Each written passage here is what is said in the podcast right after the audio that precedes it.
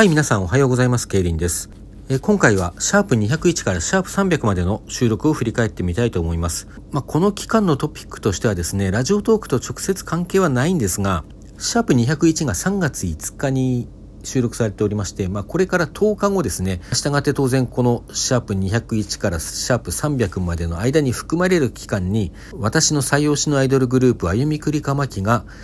解散を発表しております。まあ、正確には5月5日にラストシングルを出し、6月19日にラストライブを行って解散しますという発表をね、これは3月14日にしてるんですね。で、その件についてのお話というのがシャープ216にあります。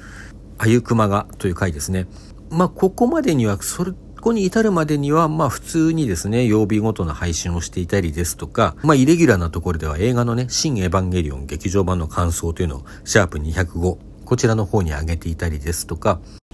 あと、シャープ212ではね、初対面のトーカーさん同士をつなぐトークマッチっていう企画がありまして、そちらに参加してコラボさせていただいたヒラリンさんとのコラボ会というのがあります。まあ私の方がこの時は慣れていなくて、こう、お呼びしたんですけれども、ちゃんとお話を伺うっていうね、体制が整ってなくて、かなりグダグダな配信になってしまって、ヒラリンさんには大変申し訳ないことをしたなと思ってるんですけれども、一方、私がお呼ばれしていったね、ヒラリンさんの方の、こう、収録はね、非常にいい感じに、こう、気持ちよくお話しさせていただいて、まあちょっとね、こういうの、やっぱり、ちゃんとせんといかんなというふうに思わされましたね。まああと3月14日にはね、声のホワイトデー、要さんへっていうのを挙げてるんですけども、これは前回お話ししそびれたんですが、バレンタインデーに、要さんが声のバレンタインっていうのをやられていて、これはチョコ欲しいよって言うと、要さんがこう声でねバレンタインのプレゼント、まあ、要するにそのトーカーさんのことを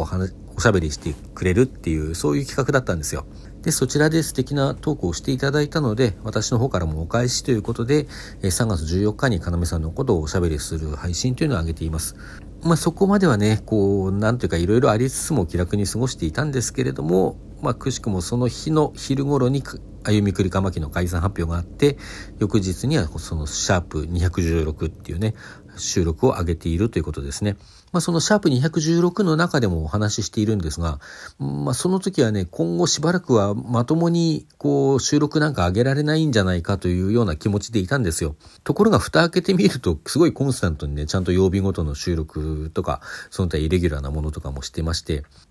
3月20日には、絵本係まこさんというトーカーさんとね、またコラボをやってたりするんですね。まあこれは前々からお約束していたので、まあね、多少のことがあったからといって、お約束破れないのでということであげたんではありますけれども、まあ喋ってる間非常にね、楽しくおしゃべりさせていただきましたし、まあ実際これも総合コラボになってますけども、どちらもいいものに仕上がってるのではないかなと思います。まあとにかくでも何かしていないと気が紛れない、気を紛らわさないとちょっとやってられないというような状況もあったのかなと思うんですけれども、まあそれと同時にですね、他の推しグループであるまなみのりさの配信番組があったりだとか、あの、レオワンダーっていうグループのね、あのメンバーのこうキャスがあったりっていうことを挟みまして、さらに週末にはそのレオワンダーのフリーライブなんかもありましてですね、まあそんな中でこう少しずつ精神状態回復していったようではあります。まあもちろん歩みくりかまきがいなくなるっていうその衝撃とか悲しみが消え去るわけではなかったんですけれども、それ以外のことというのをね、少しずつ少しずつ見出していた。特に記憶に残っているのはそのレオワンダーのフリーライブの時に、まあ、他の出演者の時はなんか曲を聴いては、もう他の人の曲聴いてそういうことを思うのってどうなのと思いつつ、アイクマ解散のことをね、重ねてなんか涙が出ていたっていうのに対して、レオワンダのライブはすごく純粋に楽しめたなっていう気がしていて、だからって悲しみが言えるわけではないけれども、もうすごく、その楽しめたこと自体がね、救いになったなっていうことですよね。ちなみにこの時ねねさんにはあの、チェキ会で会って心配されてますね。あの、あ、ケリン、あゆくまって言って言われてね。で、まあ、その後はね、その曜日での収録っていうのを続けてはいるんですけども、まあ、一週間、さらに一週間ぐらいの間は、例えば、まあ、推し語りは当然として、本の話といっては、アイクマの関連本の話をしたり、考え事といっては、アイクマの話をしたりっていうことでね、実質アイクマの話ばかりしてるという一週間ほどが続きまして、まあ、それでも3月末頃にはね、さらにそのレオワンダーの定期が、これはいけなくて配信で見たんですけども、あの、配信で見たね、ライブがあったりですとか、4月1日にはまなみのりさのライブがあったりとかしてね、えっと、まあ、やっぱり他の楽しみというものを少しずつ見出しているのかなという感じはしますね。ちなみに、そのレオワンダの定期配信のことは、シャープ234で、えー、まなみのりさのライブのことは、シャープ242ですね、242でお話ししております。これ初生まみりこれが初めてのまみりのライブだったんですよね。あのすごく感激してみたのもよく覚えてますね。4月に入ったぐらいから、まあ、ちょうどこの前後でシャープ250が4月9日なんでねこの辺でこう後半戦に突入するんですけれどもまあこの辺からは本当にうまあ時に歩みくりかまきのことを思い出して涙するような時間はまだまだあったんですけれどもまあ、それ以外の時間というものをだいぶ持てるようになってきたのかなとね、あゆくま以外の話も随分するようになったなという印象が見ていると思いますね。まあ、と同時にあゆみくりかまきの話をするときもですね、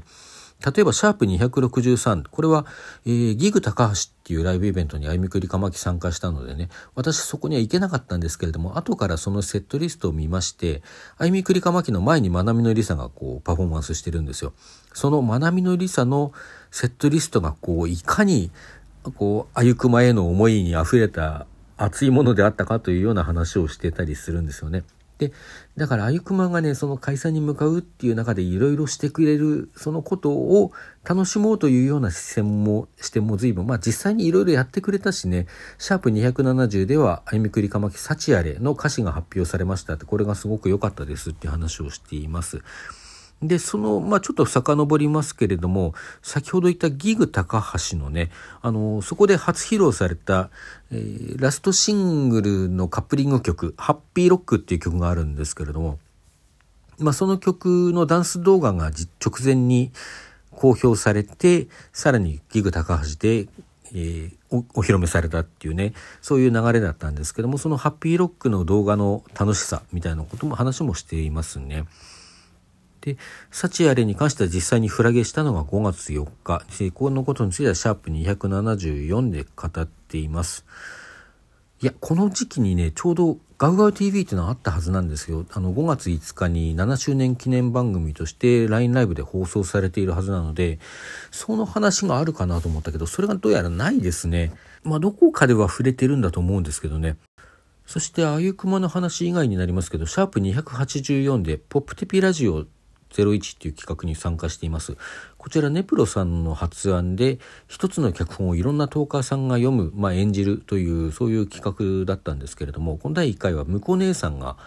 え、脚本書かれていて、私もこれ読ませていただきました。それがシャープ284ですね。名前のない花という作品で、これ非常に読んでても楽しかったし、他のトーカーさんのね、あの読み方もいろんなアプローチの仕方があって非常に楽しかったです。ちなみにこのポップテピーラジオについては、ゼロに、あの2回目の方の脚本を私が書かせていただきましたが、これは次回の話になりますかね。そして、シャープ287では、あゆくまとのオンラインお話会、まあこれ1分間とかだったんですけれども、お話ししましたよっていう回と、シャープ290では最後のツーショット撮影会行ってきましたっていう回があります。それと、シャープ291から先ですね、いくつかこう、また超ライトニングトーク祭りがこの頃開催されておりまして、1分間で何かお話ししてくださいっていうやつですね。これに乗って散々推しの話をしております。まあ、あゆくまは当然として、岡有奈さんの回、レオワンダーの回、ねねのねさんの回、まなみのりさの回っていうね、あの、すべての推しのことをこう1分で次々に語っているという、そういう部分がありますね。合間にちょっと本の話なんかを差し挟んでおりますけどね。そしてアンドロデオ2533、あの、フーコさんですね。フーコさんの企画、